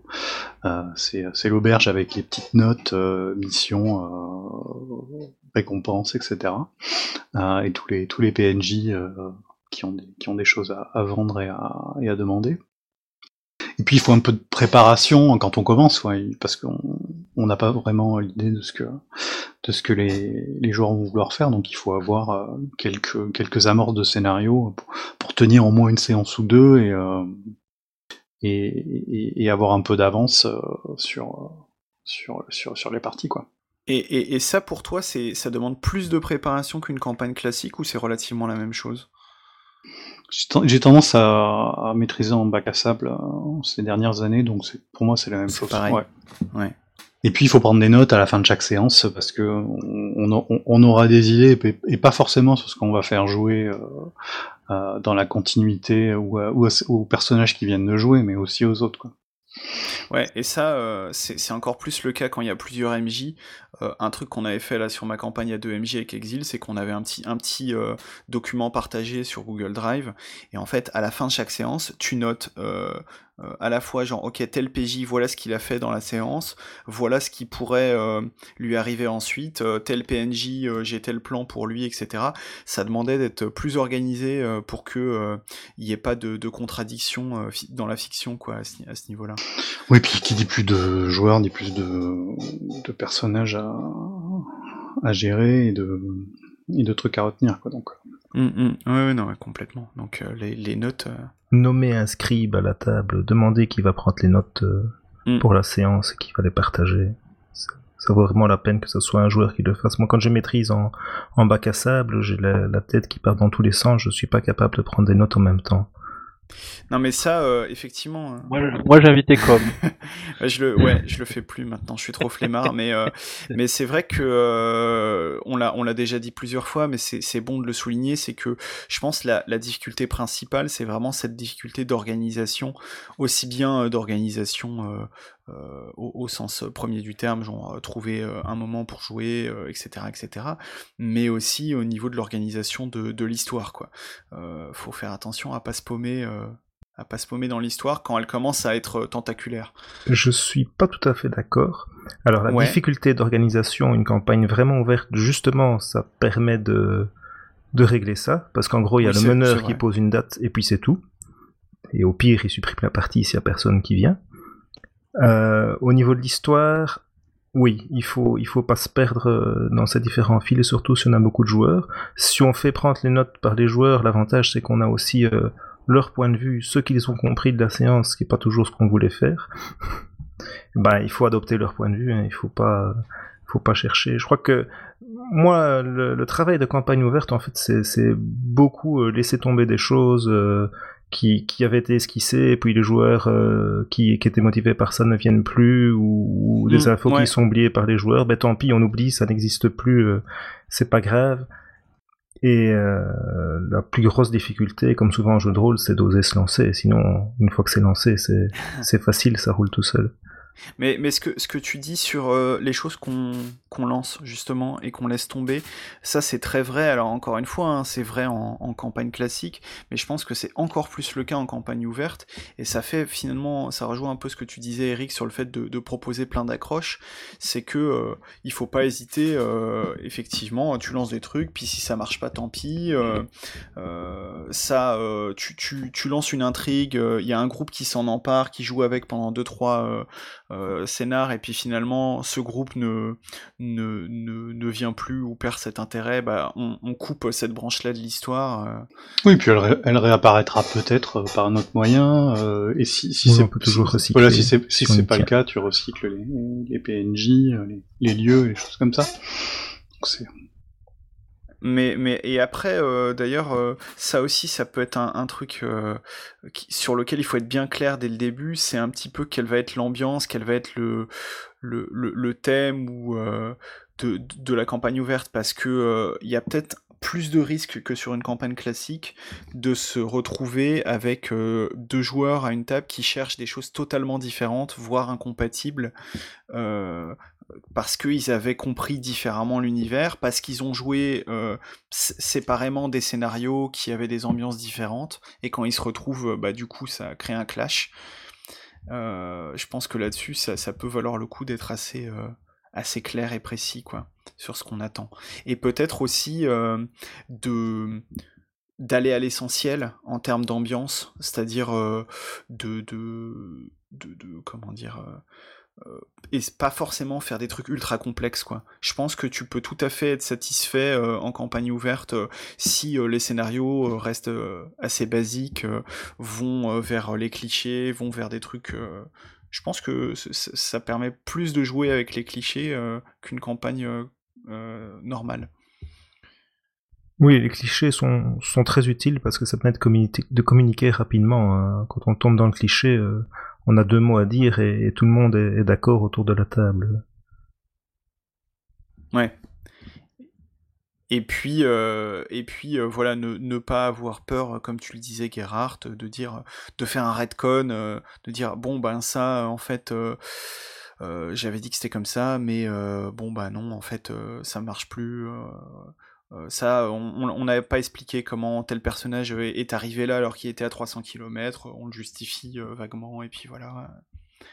Faut, faut une plus grosse tolérance comme ça aux quelques incohérences. Je pense qu'il faut voir ça comme une, expérience de jeu qui est, qui est différente de la campagne classique avec 3-4 joueurs qui seront impliqués, qui auront des personnages euh, développés et des intrigues qui vont tourner autour. C'est c'est un peu un jeu vidéo en fait faut, faut pas se cacher qu'on va se retrouver dans des scénarios qui seront en général assez simples, il y aura pas de, super intrigue euh, méga compliquée, ou alors on la verra pas, parce que parce qu'on a joué que 20% du temps euh, en rapport avec cette intrigue-là. Euh, et les personnages n'auront pas forcément de lien entre eux parce qu'ils se connaissent peut-être que juste depuis cette séance alors qu'ils ont déjà joué 10 ou 15 séances dans le même univers. ça permet de faire des choses qui sont rafraîchissante, mais euh, il faut pas s'attendre à retrouver euh, la même chose qu'on trouverait dans du, Apocalypse World euh, ou, même une campagne de jeu plus tradie fermée. Je voudrais rajouter deux trois trucs. on peut cadrer une campagne ouverte, par exemple en disant dans cet univers il y a telle chose qui se passe et on va jouer de tel moment à tel moment. Et donc on a euh, un, cadre temporel qui fait qu'on sait où on commence et où on finit, et ça va faire 10, euh, 15 séances, et, euh, et puis c'est terminé. Ouais. C'est des choses qui doivent être un peu extérieures au personnage et qui sont un peu le, décor. Donc par exemple, on va jouer depuis la, je sais pas moi, la, la déclaration, on va jouer la deuxième guerre mondiale par exemple, voilà on, commence, euh, les lignes Maginot tombent et on termine euh, quand, euh, quand les Alliés reprennent Berlin. Ça fait déjà une belle période. Hein. Mais on, on, pourrait faire beaucoup plus court. la deuxième chose, pour moi, un truc qui m'a fallu un peu de temps pour apprendre, et donc je vais donner le truc, c'est l'accueil des nouveaux. Quand on est avec le noyau dur et puis qu'il y a un nouveau joueur qui arrive, on a les, anciennes joueuses euh, qui, qui, connaissent tout le monde, qui ont leurs objectifs, euh, qui ont leurs relations entre elles, qui ont énormément de choses à faire.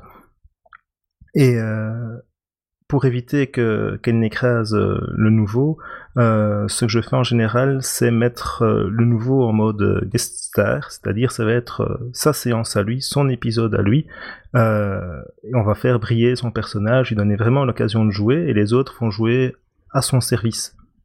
Hmm, d'accord. Et ça, ça évite qu'il se fasse totalement écraser, et puis on va progressivement lui faire prendre, s'il a si le joueur accroche, s'il a envie de continuer, euh, on va progressivement euh, l'intégrer. De même, au niveau des règles, ben, au départ, on, le fait jouer un peu en mode euh, boîte noire, on gère les règles pour lui, pour, pour faciliter l'entrée dans le jeu.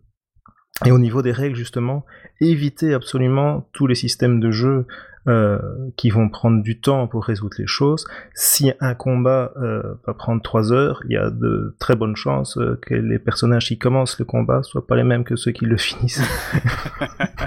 Et ça, c'est un peu embêtant quand même. Effectivement. Il y, a des, films qui font ça très bien. J'avais lu, euh, alors je sais plus où, dans, dans un, sur un blog, un gars qui expliquait comment euh, il gérait euh, les, les incohérences, enfin les, les absences de joueurs et le fait qu'il y en ait d'autres qui arrivent en plein milieu d'aventure. C'est pas forcément dans le cas d'une campagne ouverte, mais je pense que ça peut marcher. C'est d'expliquer que bah, la réalité est fluctuante, que rien n'est jamais vraiment à 100% logique, c'est un peu Itrasby en fait, mais euh, que chaque événement qui a été déclenché euh, par un joueur ou qui est en rapport avec un joueur lors d'une séance précédente, euh, avec un personnage lors d'une séance précédente, si ce personnage n'est pas là, c'est retranscrit sur un personnage qui est là. Donc euh, non non, ce n'était pas euh, le prince elfe qui, qui euh, a, promis d'épouser la reine des la reine des salamandres. En fait, c'est le gros nain moche et idiot à la place. C'est toi qui as la couronne sur la tête. Et, et, on, se souvient tous de cette séance là, de comment ça s'est passé. Ouais, ouais c'est du redcon sauvage quoi. ouais, c'est violent. je pense que ça peut marcher, ça va permettre de quelques quelques rires autour des tables. c'est clair. Euh, bon, est-ce que, est-ce que vous voyez d'autres choses à rajouter? Non, on, peut peut-être dire aux gens qui veulent essayer euh, et qui n'ont pas peur de jouer en ligne que sur l'auberge virtuelle sur Google euh, on a quelques campagnes qui tournent en plus, en plus de la mienne. Hein. Il y a, ah, laissez-moi compter, une, deux, trois, quatre, peut-être cinq, six campagnes même en, en cours. alors, bah, évidemment, ça dépend toujours de quand le meneur est prêt à, est prêt à lancer une séance. Euh, mais on a du, donjon euh, old school, old school. Euh, ma campagne c'est du donjon old school aussi, mais mais nettement plus nettement moins procédurier et, plus plus décontracté, on va dire. On a une campagne dans Mordheim de Warhammer. on a une campagne de science-fiction un peu rétro. On a une campagne de Dark Fantasy aussi, donc voilà, n'hésitez pas à venir voir si ça vous, si ça vous dit de venir tester un, un petit bout d'univers comme ça en, en, guest star. On se débrouillera pour que les, les, meneurs de jeu écoutent les conseils de Garth. C'est ça, on leur fera écouter avant. cool. Et eh ben donc euh, voilà ce qu'on avait à vous dire euh, sur les campagnes ouvertes et euh, on va finir l'émission, bah tiens, on parlait de old school, euh, et on va finir en parlant de, DD5, euh, qui est pas old school, mais qui est voilà, le successeur. et donc Loris, tu voulais nous parler du, c'est un supplément, hein, c'est ça, Tales of the Yawning Portal? Ouais, le dernier, le, dernier supplément de DD5, donc les, contes, les... contes du don du, du portail qui, qui baille. Ouais, ou qui font bailler, ça dépend des opinions. C'est euh, alors The Tales of the Yawning Portal. Euh, on a, ils nous ont pas menti quand ils ont, quand ils l'ont, quand ils l'ont mis en vente, quand ils l'ont annoncé. Euh, c'est le premier supplément de, de DD5 sur lequel j'ai franchement hésité avant de l'acheter. j'ai acheté tout le reste de la gamme et je l'ai lu avec un, un plaisir certain. Tales of the Yawning Portal, pourquoi j'ai hésité? Parce que c'est une, c'est une compile et c'était annoncé comme ça. C'est une compile de vieux donjons. Alors euh, petit à petit, on a su qu'est-ce qui allait être dedans, et au fur et à mesure, mon enthousiasme euh, était encore plus restreint qu'il ne l'était, parce que voir une énième euh, publication de Tomb of Horrors, j'ai fait jouer Tomb of Horrors, je l'ai fait jouer jusqu'au bout. J'ai bu le calice jusqu'à la lie, on a fait une séance avec mon groupe historique, et on a créé des personnages 14e niveau, je les avais créés, mais optimisés, mais des trucs immondes, enfin des, des gros billes affreux quoi. Euh, ils ont dû mourir euh, je sais pas, au bout de je sais pas, au troisième piège, quoi, une connerie comme ça. mais quand tu rentres dans la bouche de la statue, tu rentres dans la bouche de la statue, t'es mort. Ouais, bon, j'ai été un peu sale, je crois que j'en ai poussé un à rentrer dans la, bouche de la statue pour rigoler. Mais en gros, au bout d'un moment, on a commencé à attaquer ça en jeu vidéo, c'est-à-dire qu'en gros, quand il mourait, il recommençait à l'entrée, quoi. Et euh, parce que parce que j'avais pas créé des personnages euh, tout le long et qu'on n'avait pas joué ça pendant des siècles. Mais en fait, Tomb of Horror, c'est le plaisir d'un Rubik's Cube. En fait, c'est euh, censé tester les skills du joueur, pas de son perso. Donc euh, être assez malin pour ne pas aller dans la bouche du démon, euh, tester chaque dalle avant de marcher dessus, etc. Enfin, c'est vraiment, euh, en fait, une bonne approche de, de Tomb of Horror, c'est Tomb Raider. En gros, vous allez vous balader pendant des heures dans la, dans, la, dans, la tombe à chercher qu'est-ce qu'ouvre le foutu levier qu'il y a sur le mur. Bah, c'était des scénars de convention à l'époque. C'était des scénars de convention qui étaient faits pour départager euh, les, joueurs. Voilà. Mais, euh, mais, dans les années 70, on a un peu évolué depuis. Et puis il y a le liche idiote qui habite tout au fond de, son, de son donjon et pour, pour qui euh, l'immorté c'est vraiment cool, c'est de rester paumé dans une, dans une, au fond d'une tombe jusqu'à la fin des, la fin des temps. Bon, dans les versions modernes, dans les rééditions, ils disent qu'en fait, elle est en train d'étudier d'autres plans et d'autres univers, etc., et qu'elle est rappelée dans la tombe quand il y a des gens qui rentrent. Soit. Euh, alors, on va pour pour euh, pour aller vite. Là-dedans, vous avez The Sunless Citadel, The Forge of Fury, qui sont des scénarios DD3, euh, qui sont de niveau 1 à 4. En gros, si je prends la paire des deux, ils étaient conçus pour aller l'un après l'autre, plus ou moins. The, Sunless Citadel, sa réédition est, comment dire, à l'identique. Hein. Tous, tous sont réédités à, réédités à l'identique, à part bah, les plans sont plus jolis et le carax c'est des D5. The Sunless Citadel, on vous vend un donjon euh, où en gros euh, vous allez pouvoir vous allier avec les kobolds contre les gobelins ou l'inverse en vérité, vous allez vous allier avec les kobolds contre, contre les gobelins si vos joueurs n'ont pas le réflexe euh, de massacrer tout ce qui vient, euh, tout ce qui, tout ce qui n'est pas vraiment humain en phase 2. en cinquième édition, c'est un peu ce qu'on est poussé à faire. Ouais, voilà. Depuis la DD3, c'est quand même, depuis DD3, c'est quand même pas le réflexe quoi. Et en même, même avant, hein, c'est euh, en, en, old school. je veux bien croire qu'on essayait de, de résoudre les donjons d'autres manières, mais la première rencontre avec un kobold, c'est un kobold en train de pleurer sous une couverture. Normalement, ça devrait bien se passer. Moi, ce que je reproche à, The Sunless Citadel, c'est qu'en gros, dans l'introduction, on dit rapidement en deux lignes, les PJ vont se vont s'organiser avec les kobolds, etc., et peut-être le faire de manière intelligente. Honnêtement, à la lecture du donjon, ouais, à un moment, dans une salle, ils vont croiser un kobold qui pleure, et ça va peut-être partir de là. Maintenant, on sait toujours pas pourquoi il y a un druide qui est allé se réfugier tout au fond sous le, sous, le château. Euh, les histoires de pommes euh, qui, euh, qui donnent la vie ou qui donnent la mort, on comprend pas bien comment les, ça a pas fait plus de, bruit que ça. Et à la fin, quand les personnages arrivent, j'ai fini la lecture du don, j'ai attends, mais pourquoi déjà ce druide Je me rappelle plus. C'est pas vraiment convaincant. The Forge of Fury, j'avoue que je l'ai sauté, je l'ai pas vraiment lu. Mais après, on attaque les vieilleries, quoi. The Hidden Shrine of Tamuakan, euh, des des, le groupe de joueurs se fait poursuivre dans la forêt, se réfugie dans un donjon, hum, c'est pas de bol. À la limite, on fait jouer le groupe qui est derrière, qui les poursuit, qui va aussi rentrer dans le donjon, et ça peut devenir intéressant, mais comment dire, c'est un donjon des années 70, 80, il n'y a pas beaucoup de viande sur les os, quoi, pour faire ça. Ouais. White Plume Mountain, bon, euh, je me souviens même plus, tiens, de White Plume Mountain. Ah, moi, je, moi, je le connais un peu parce que il y a, hum, déjà, je l'ai relu, euh, même je l'ai lu il y a pas longtemps, je connaissais pas. Mais euh, il y a euh, Madame Coble, un, des co-auteurs de, Dungeon World, qui est maître de jeu en résidence euh, sur Roll20.net, euh, la plateforme de, table virtuelle. Euh, et ils sont sur Twitch une ou deux fois par semaine, et on peut les retrouver sur YouTube. Et ils ont joué, parce qu'ils ont un partenariat avec Wizard of the Coast, donc chaque fois qu'il y a un truc qui sort, et ils font quelque chose en rapport. Et donc ils ont joué Wild Plum Mountain. Et c'est assez drôle de voir comment les joueurs passent de on est content de rejouer nos personnages, dont certains qui étaient morts avant, euh, qu'ils ont décidé de rejouer à plus haut niveau, euh, à euh, mais putain mais on s'en sortira jamais. Et en fait, à la, troisième séance, ils décident que plutôt que de retirer les personnages quand les premiers meurent, euh, on va décider que ben, vos personnages qui étaient morts, ils sont, ils sont toujours morts. Et les deux autres qu'on a créés là, euh, en fait, euh, vous aussi, vous êtes morts. Vous êtes en enfer, les gars. vous êtes là pour résoudre ce putain de donjon.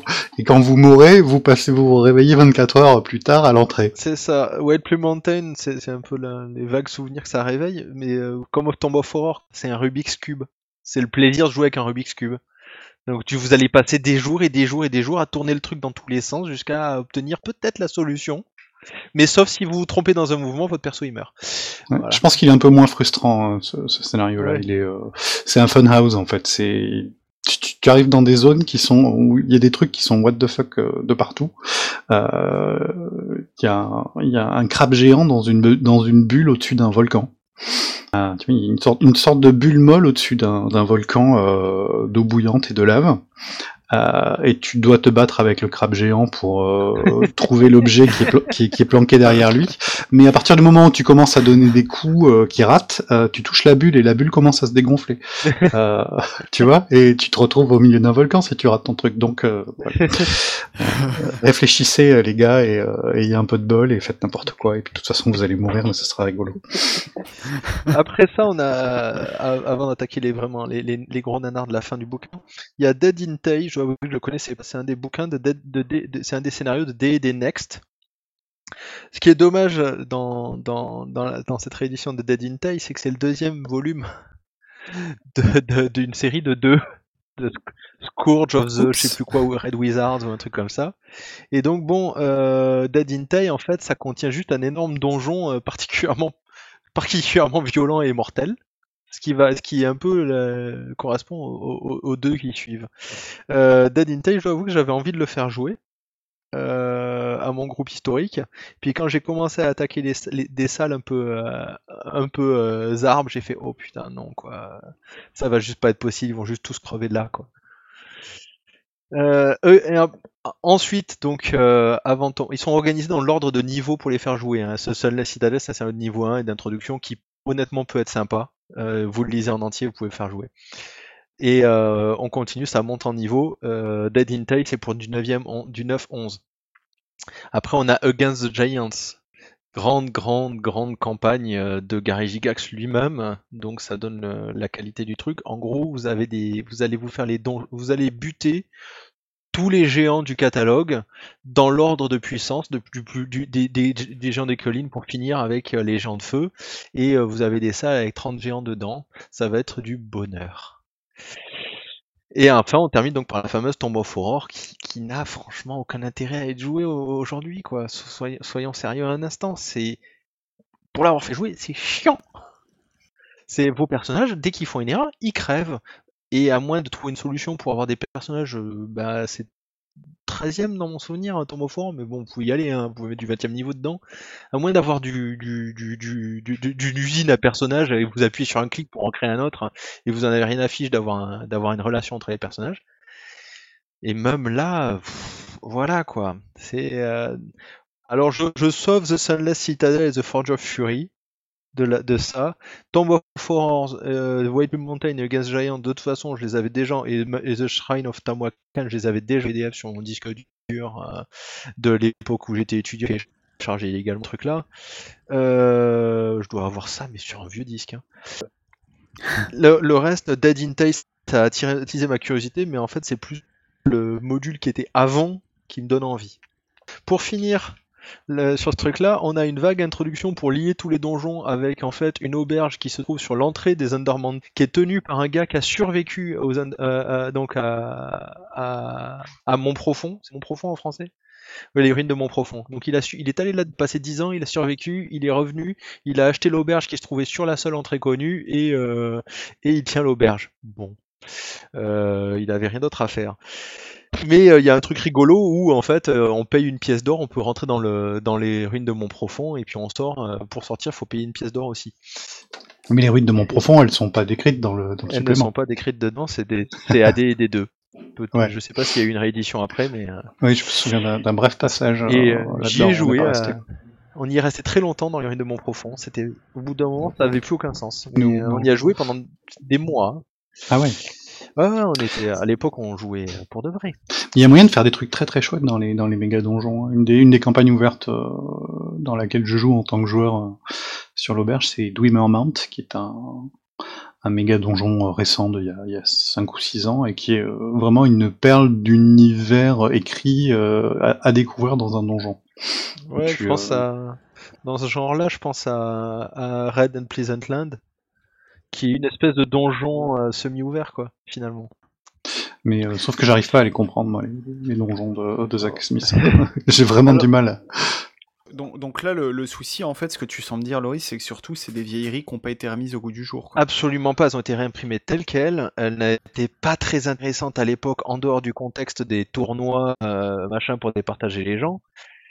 Euh, il fallait un énorme travail du MJ pour essayer de rendre ça intéressant.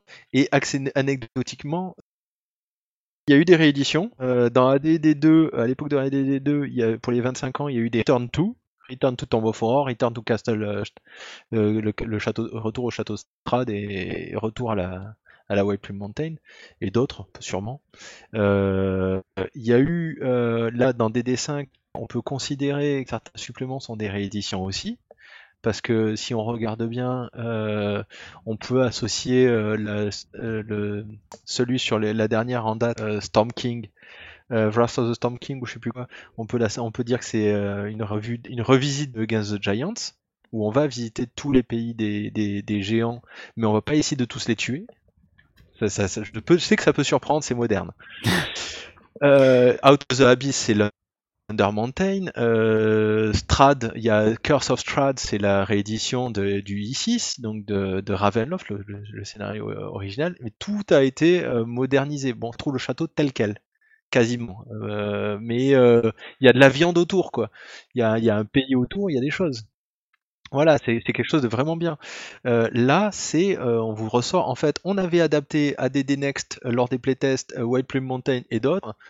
On va en réadapter quelques autres et, euh, et on va vous faire un joli package euh, pour vous le vendre. Euh, ça coûte quand même euh, 50 dollars. Hein. Ouais. Ah oui. Ou une minute de Google pour trouver les, les Il y a des beaux dessins. Je suis en train de Non, regarder non, les illustrations. euh, de... elles, elles ont été remises. Ouais, hein. les dessins sont jolis. Et il y a des- les modules sont adaptés dans Roll20, c'est-à-dire vous payez euh, 10 balles, vous Ouais. avez le module complet dans Roll20. Avec euh, les adaptations, la lumière dynamique, euh, etc., tous les machins qu'il faut.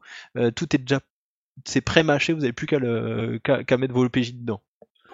D'accord. Voilà, mais en même temps, faut avoir envie, quoi. C'est c'est un problème. Moi, j'ai pas envie. Voilà, donc euh, ça m'a coûté 50 balles. euh, Moi, j'ai eu un peu l'impression que c'était du, du remplissage du, du, du catalogue de publication de, de Wizard. Euh, On met, euh, Ouais. l'équipe créative a des trucs super intéressants à faire, et euh, donc on va mettre deux gars à, à- à refaire les caractéristiques. Ça va leur prendre trois jours, et euh, tout ce qu'on a à faire, c'est commander des illustrations. Euh, et pendant, et pendant ce temps-là, parce que apparemment ils vont, faux. ils vont euh, annoncer un- une grosse sortie là dans les, dans les jours à venir. Ouais, il y a le codename Dust là. Euh, Il y a deux codenames en fait. Euh, Dust et un autre dont j'ai oublié le nom. Dust, il y a une illustration euh, où il y a des mecs avec des chèches euh, dans une espèce de ville portuaire et il y a des dinosaures. Ça sent euh, et, quand on regarde en fait euh, le, le répertoire de playtest de, de Wizard, parce qu'il y a un répertoire, si on avait fait le playtest original, on a accès à un espèce de répertoire qui est d'ailleurs euh, ouvert au public, donc euh, si on a l'URL, on peut y accéder.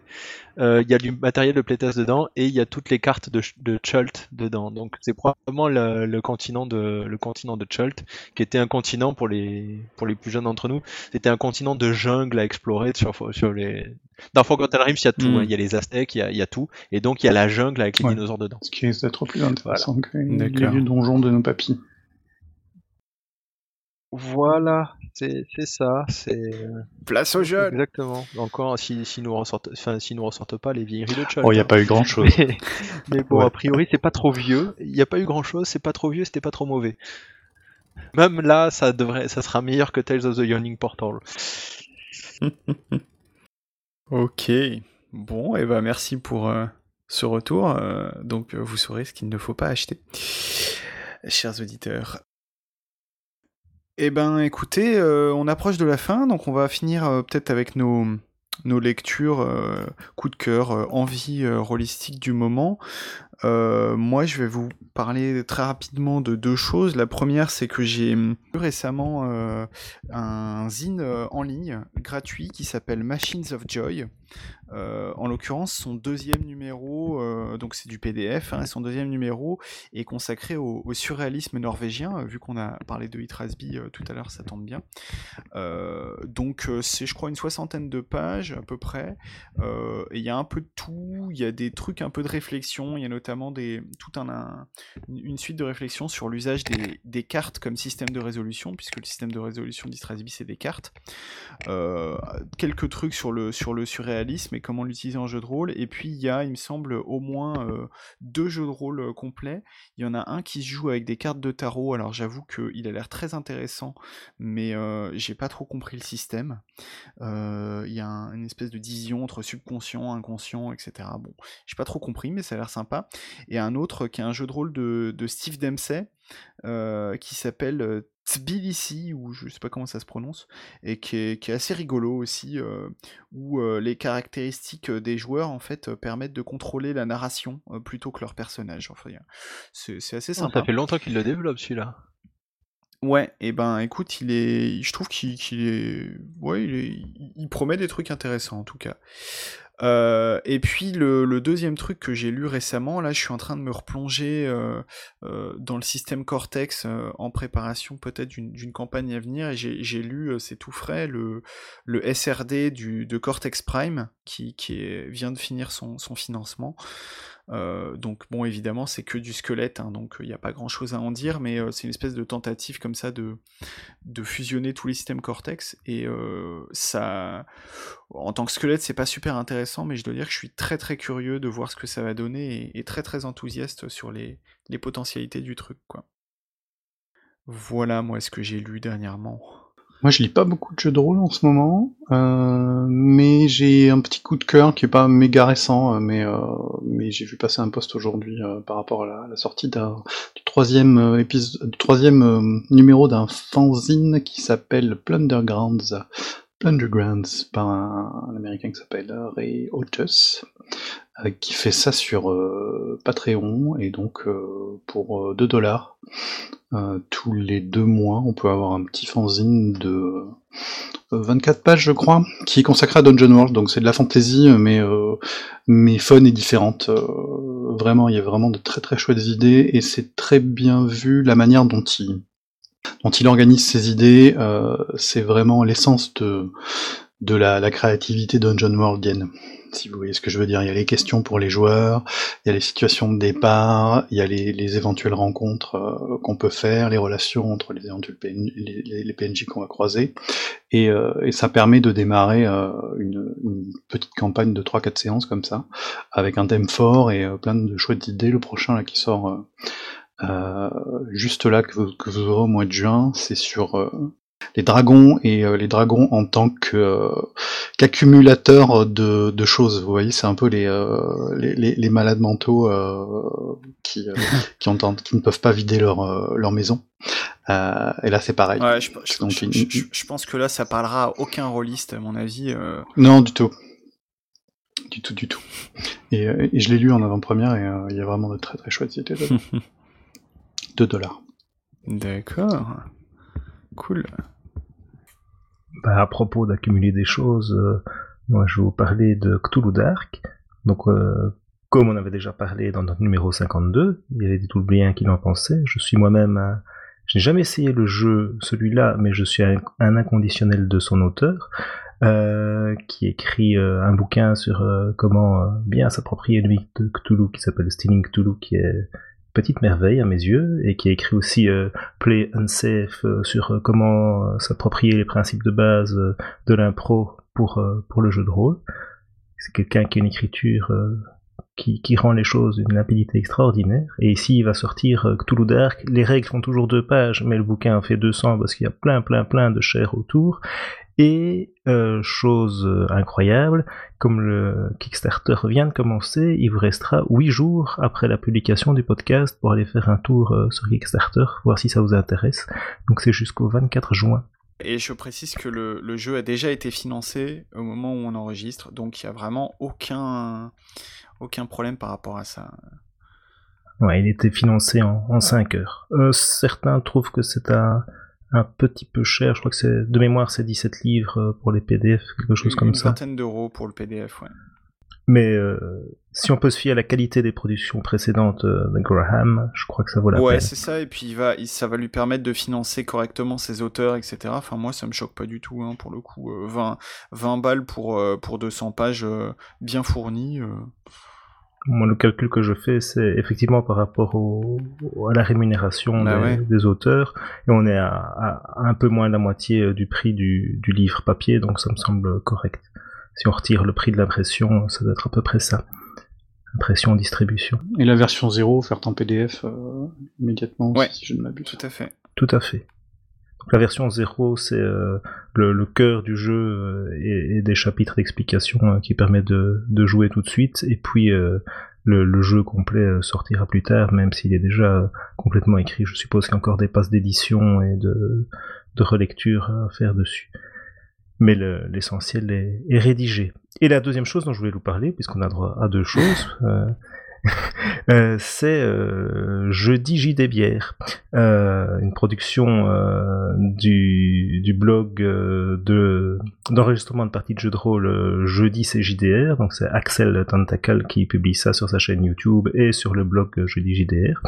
Ce sont euh, des critiques de jeux de rôle. Le principe, euh, ce sont des amis euh, qui boivent des bières et parlent de jeux de rôle. C'est super sympa, c'est des critiques très rafraîchissantes. Il y a deux numéros jusqu'à présent. Attention, c'est long, c'est à peu près trois heures chaque numéro, mais moi j'ai vraiment apprécié. Je vous conseille d'aller d'aller faire un tour là-bas, c'est vraiment bien. Et je leur souhaite de continuer longtemps à nous faire des chouettes choses comme ça. Cool. Et Loris, euh, toi c'est quoi euh, de, Deux choses. Euh, la première, c'est que j'ai découvert aujourd'hui, et d'ailleurs j'en ai parlé sur Umu, que les Darkest of the Side Secrets avaient sorti un nouvel album, et qu'il est très bien. Les Darkest of the, of the Hillside Secrets, c'est un groupe Lovecraftien lien, c'est un groupe de, garage, de musique garage de, du Canada qui, qui a fait, se base sur les histoires de Lovecraft, mais avec beaucoup d'humour pour faire de ses chansons. Et euh, c'est un album, c'est un album tout aussi sympa que les précédents. Euh, ça s'appelle d'ailleurs The Dukes of Alazred, pour ceux qui connaissent The Dukes of Hazard. C'est drôle. L'autre, l'autre truc, c'est euh, pour les, les rôlistes hispanophones, mais j'en, parlerai sûrement. Euh, l'éditeur d'Akelare, No Solo Roll, vient de, vient de sortir, donc là aussi une ressucée d'un vieux supplément.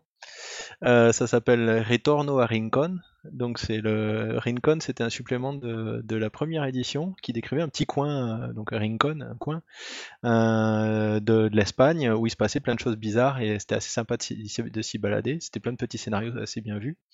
Et Retorno a Rincon inclut le scénario originel et rajoute un scénario supplémentaire et ensuite fait la même chose, le même endroit 20 ans plus tard.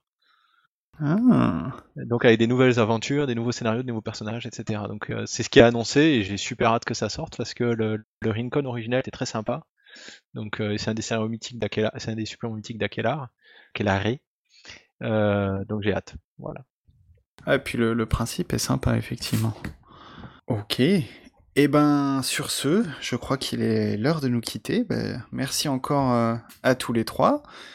Euh, merci à vous, auditeurs et auditrices, et on vous dit au mois prochain.